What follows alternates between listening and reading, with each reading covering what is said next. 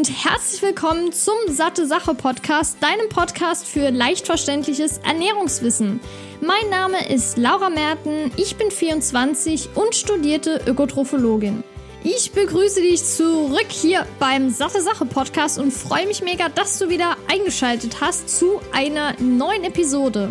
Viele sagen ja immer, gesunde Ernährung ist super teuer und irgendwie, ja, diese Sachen, die abgepackt sind, die sind ja eigentlich total günstig und Fleisch auch, das kriegt man mittlerweile für einen Euro das Kilo. Warum sollte ich mich dann gesund ernähren? Das Problem ist nur, dass viele mit gesund oft sowas wie Supplements assoziieren oder irgendwelchen Superfoods, die es jetzt gibt, die wirklich wirklich teuer sind, aber gar nicht beachten, dass es ja die Basics gibt, das heißt, die ich dir gleich nochmal sagen werde, die eigentlich eine gesunde Ernährung beziehungsweise die Basis einer gesunden Ernährung sind und die man auf keinen Fall verachten sollte. Und deshalb dachte ich mir, mache ich diese Episode mal, um einfach kurz aufzuzeigen, dass es wirklich super günstig sein kann, sich gesund und ausgewogen zu ernähren. Ich möchte dir ein paar Tipps mit auf den Weg geben, wie du das Ganze sogar noch günstiger halten kannst, aber auch welche Lebensmittel es gibt, die super günstig sind, super nahrhaft und vor allem sich auch sehr gut vorbereiten und aufheben lassen und die auf jeden Fall in deinem Vorratsschrank nicht fehlen dürfen. Fangen wir mal mit meinen Top 5 Tipps an, um Geld zu sparen das Größte, wo man einfach Geld sparen kann und der Umwelt was Gutes tut, ist einfach saisonal einzukaufen. Ich weiß, im Winter ist es nicht ganz so viel, es gibt nicht ganz so viel Auswahl wie jetzt zum Beispiel in den Sommermonaten, aber es gibt auf jeden Fall super viele Sachen, gerade Grünzeug, das heißt Kohlsorten und so, die man im Winter eben genießen kann und im Sommer, wie ich gesagt habe, ist ja super, super viel Auswahl. Und es gibt einen tollen Kalender, den verlinke ich dir auf jeden Fall hier in der Beschreibung, wie auch alle anderen Sachen, die ich anspreche besprechen werde. Der ist super gut, weil da steht nämlich ganz genau aufgelistet, wann welches Gemüse oder Obst Saison hat und daran kann man sich wirklich super orientieren. Und mein nächster Tipp, der passt auch sehr gut damit zusammen ist einfach auf dem Wochenmarkt mal vorbeizuschauen. Das lohnt sich nämlich teilweise wirklich. Und gerade kurz bevor die Stände schließen, machen die meistens so einen Ausverkauf. Das heißt, drei Packungen Blaubeeren für den Preis von zwei oder so. Also gerade im Sommer jetzt Blaubeeren, um anzusprechen. Aber es ist wirklich bei vielen Lebensmitteln so und das lohnt sich tatsächlich. Und da merkt man natürlich auch immer, was den Preis betrifft und auch die Auswahl, was gerade Saison hat. Und Deshalb kann ich dir empfehlen, dieses Angebot auf jeden Fall zu nutzen. Und an dem angeknüpft gibt es natürlich auch noch Foodsharing. Ich weiß jetzt nicht genau, ob es in deiner Stadt, in deinem Dorf jetzt sowas gibt, aber es gibt auf jeden Fall eine super Karte, die verlinke ich dir ebenfalls. Da steht drauf, wo eben das nächstgelegene Foodsharing-Treff stattfindet.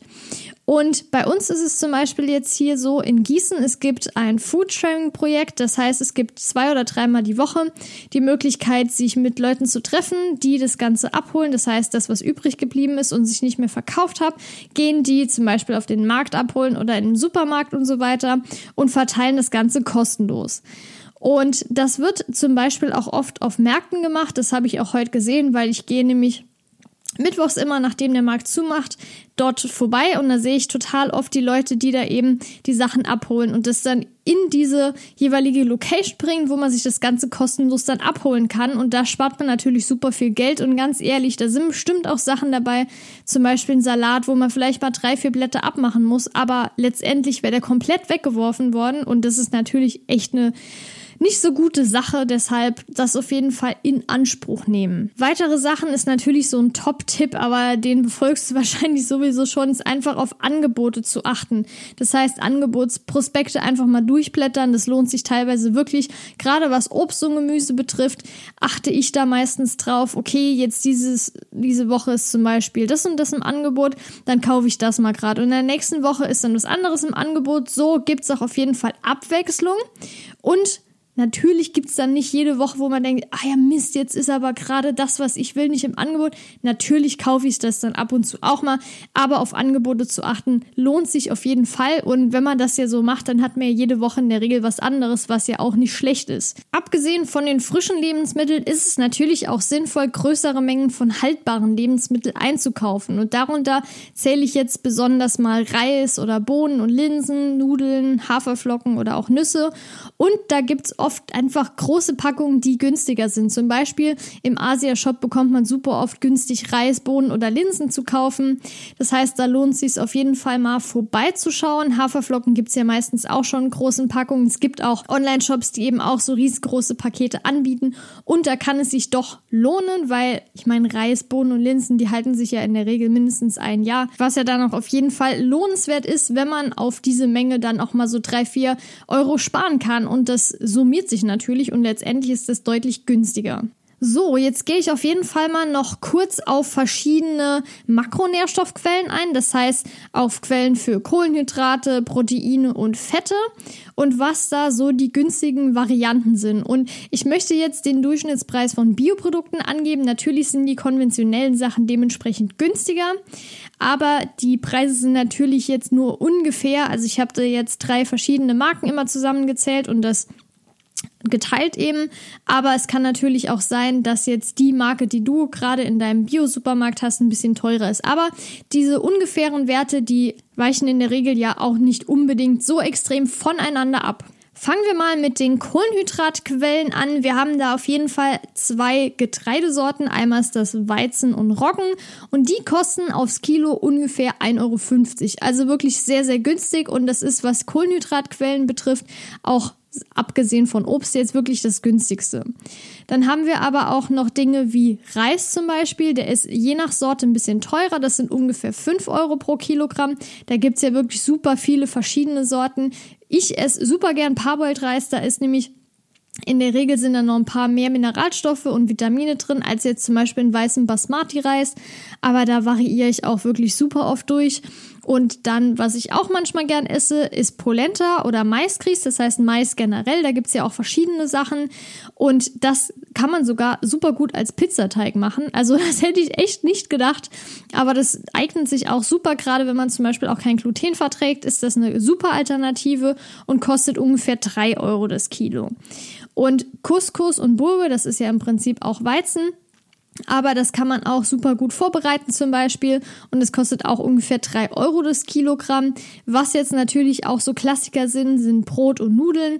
Das rechnet sich dann natürlich ungefähr so auf zwei bis drei Euro. Aber wie gesagt, ich spreche ja die Bio-Variante an und je nachdem ist es ja dann auch günstiger oder auch teurer. Da kommt es natürlich auch auf die Qualität an.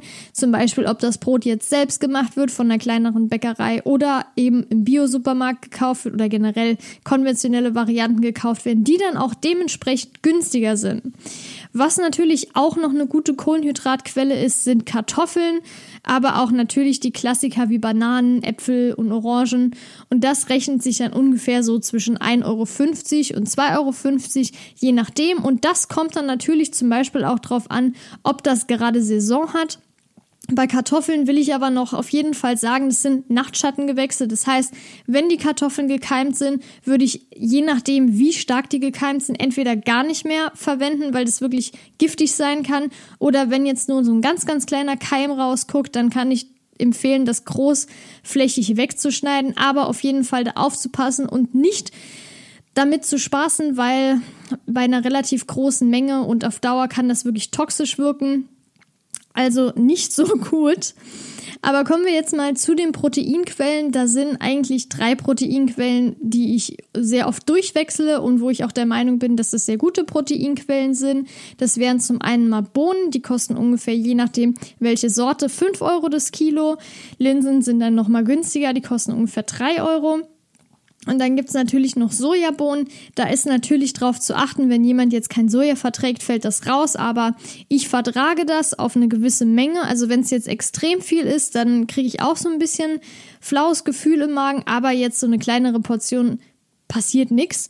Und das kostet ungefähr 6 Euro das Kilo. Also ist von diesen drei Proteinquellen das teuerste, aber trotzdem auf jeden Fall noch machbar. Und bei den Fettquellen will ich jetzt auf jeden Fall noch Hafer mit runterzählen. Das kann man natürlich auch in die Kohlenhydratquellen mit einbeziehen. Aber Hafer hat einen relativ hohen Fettgehalt im Vergleich zum Beispiel mit Dinkel. Und deshalb kann man das auch als Fettquelle auf jeden Fall sehen. Ist auch meiner Meinung nach eine gute Idee zum Frühstück morgens. Das heißt, oft mache ich mir dann zum Beispiel abends Haferflocken mit Sojatrink zum Beispiel. Das mische ich dann und lasse das über Nacht ziehen. Das nennt man dann Overnight Oats im Prinzip. Und morgens mache ich mir dann beispielsweise noch Obst dabei. Und das ist wirklich ein super gutes Frühstück. Kann man auch wunderbar mitnehmen und auch vorbereiten. Das ist natürlich auch sehr praktisch, wenn man morgens nicht viel Zeit hat. Das heißt, das auf jeden Fall schon mal als Idee für ein Frühstück. Für, sage ich jetzt mal, die klassischen Fettquellen haben wir aber auch dann sowas wie Sonnenblumenkerne, die kosten ungefähr 5 Euro das Kilo. Leinsamen sind bei 3 Euro ungefähr. Natürlich gibt's noch die bisschen teurere Variante wie Chia und Hanfsamen, auch als Omega-3-Quellen geeignet. Aber Leinsamen sind eben günstiger und deshalb greife ich meistens darauf zurück. Und im Prinzip nimmt das sich jetzt auch nicht viel Unterschied. Also Leinsamen sind auf jeden Fall eine gute Quelle. Da würde ich dir aber empfehlen, auf jeden Fall nochmal in die Episode über Nahrungsergänzungsmittel reinzuhören, falls du die noch nicht gehört hast, weil da rede ich nochmal kurz darüber, wie das mit Omega-3 ist. Das heißt, es gibt ja Unterschiede von pflanzlichen Omega-3-Quellen, das heißt DHA und EPA Omega-3-Fettsäuren und zwischen tierischen. Und da ist es wirklich vielleicht mal ganz interessant reinzuhören, weil das ja nicht direkt das gleiche ist. Günstigere Öle sind zum Beispiel auch Oliven- und Rapsöl. Bei Olivenöl ist es ganz, ganz wichtig, dass das nicht zum heißen Anbraten geeignet ist, weil das sonst giftige Transfettsäuren bildet. Das heißt, viele benutzen es ja zum Anbraten, würde ich definitiv davon abraten und lieber zum Beispiel auf Erdnuss- oder Rapsöl umsteigen. Das ist wesentlich ungefährlicher oder beziehungsweise nicht gefährlich, aber Olivenöl ist wirklich nicht zum Anbraten geeignet. Das kann man zum Beispiel auch später noch irgendwo dazugeben, beispielsweise jetzt in eine Soße oder so für den Geschmack, aber zum Anbraten auf keinen Fall verwenden. Es gibt ja noch Nussmus, da ist natürlich Erdnussmus mein Liebling. Das kostet auch ungefähr 7,50 Euro das Kilo und ist im Prinzip so von den ganzen Nussmusen das günstigste. Was natürlich auch noch geht, sind Mandel- und Cashewmus. Die mag ich auch sehr, aber die sind noch mal ein Stück weit teurer. Deshalb Erdnussmus ist mein Favorit, am besten noch mit Stückchen drin. Und da ist natürlich auch noch zu erwähnen, dass das letztendlich auch sogar eine gute Proteinquelle ist, weil in Erdnüssen generell ein relativ hoher Proteingehalt sogar noch drin ist.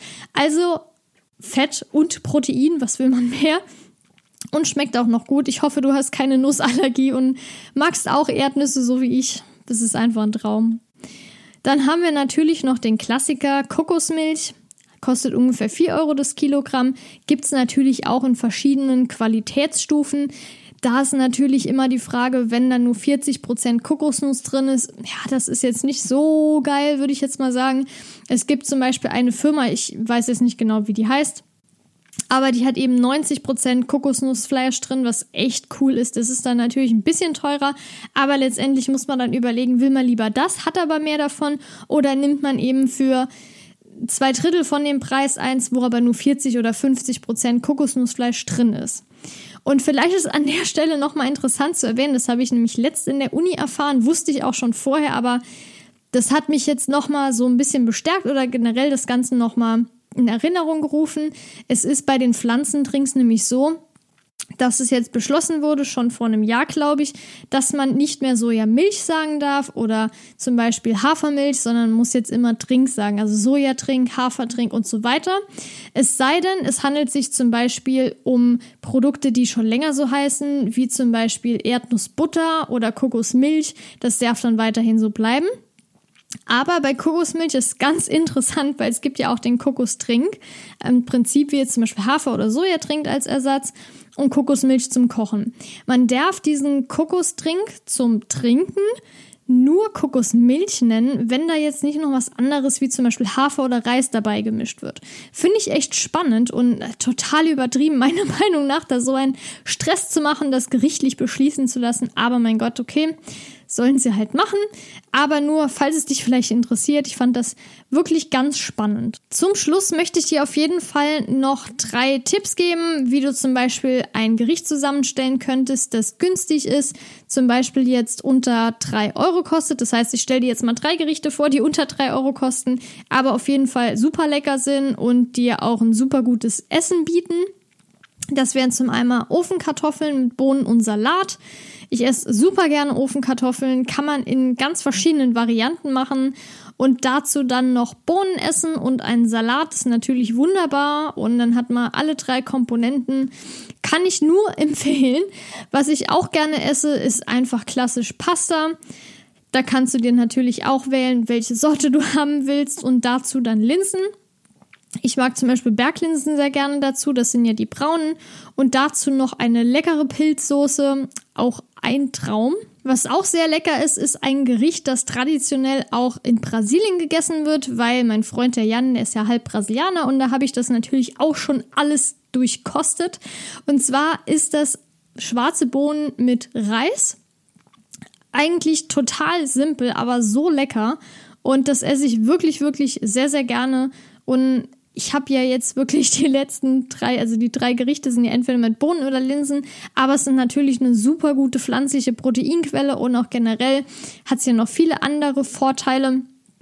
Deshalb kann ich das auf jeden Fall empfehlen. Was jetzt zwar kein Geldspartipp ist, aber irgendwie letztendlich doch, ist einfach Sachen vorzukochen. Weil erstens mal hat es den Vorteil, dass du keinen Stress hast. Das heißt, es ist schon irgendwas vorgekocht. Ich nehme mir dann meistens abends die Zeit, wenn ich die Zeit dann habe und koche für die nächsten zwei, drei Tage vor.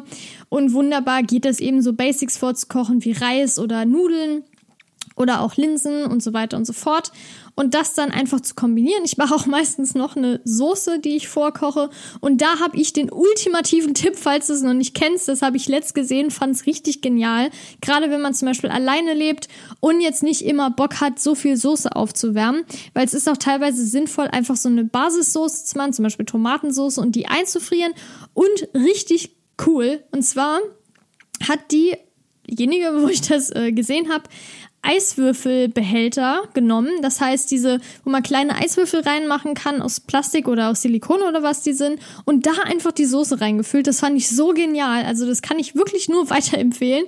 Das ist wirklich klasse, wenn man gerade alleine lebt und kann man ja auch generell so drei, vier Stück dann rausmachen, wenn man es nochmal aufwärmen will. Super gute Idee. Und das ist eben auch auf jeden Fall hilfreich, die Sachen vorzukochen. Und das hat natürlich auch einen anderen Vorteil, dass wenn man nach Hause kommt, relativ schnell essen kann. Und dann natürlich noch ein Tipp, der, den hast du wahrscheinlich schon oft gehört, aber es muss einfach mit rein, nicht hungrig einkaufen zu gehen. Das hat zum einen Vorteile für deine Gesundheit, weil ich weiß ja nicht, wie es bei dir ist, aber bei mir ist es oft so, dass ich dann mega Lust auf so ungesunde Sachen wie Chips, Schokolade und so ein Kram bekomme. Und wenn ich aber gesättigt einkaufen gehe, ist es meistens nicht so. Und abgesehen davon spart man natürlich auch ein bisschen Geld, weil man tendiert eher dazu, mehr einzukaufen, wenn man hungrig ist. Deshalb ist das auf jeden Fall noch ein Tipp, der unbedingt mit rein muss. Ja, das waren so meine Top-Tipps, wie du eben günstig essen kannst und vor allem auch gesund. Ich hoffe, dir hat die Episode gefallen und hat dir auch ein bisschen geholfen und vielleicht auch neue Inspirationen gegeben. Ich würde mich auf jeden Fall mega freuen, wenn du eine Bewertung da lässt, wenn du jetzt zum Beispiel gerade auf iTunes hörst. Und wenn du nicht auf iTunes hören solltest, kannst du mir natürlich auch sehr gerne dein Feedback zum Beispiel bei Instagram schreiben. Da heißt der Kanal sattesache.de oder eben auch per Mail an hallo@sattesache www.podcast.de. Ich freue mich natürlich über jedes Feedback, um mich auch verbessern zu können, natürlich in Zukunft. Und wenn du die nächste Episode nicht verpassen willst oder generelle zukünftige Episoden, dann kannst du gerne ganz kostenlos mit einem Klick den Kanal abonnieren, egal wo du das gerade hörst. Und dann verpasst du natürlich keine zukünftige Episode mehr. Es würde mich auf jeden Fall mega freuen, wenn wir uns in der nächsten Episode wieder hören. Wie gesagt, ich hatte eben schon angesprochen, auf jeden Fall mal in die Nahrungsergänzungsmittel-Episode reinzuhören, weil es da eben auch nochmal um Omega-3 ging. Und dann wünsche ich dir auf jeden Fall noch einen wunderbaren Tag. Ich wünsche dir noch eine schöne Restwoche, je nachdem, wann du das hörst. Aber eigentlich gibt es ja immer eine Restwoche. Okay, auf jeden Fall ganz viel Spaß noch, ganz viel Gesundheit für die Zukunft. Ich freue mich, dich beim nächsten Mal wieder begrüßen zu dürfen. Und bis dahin, deine Laura.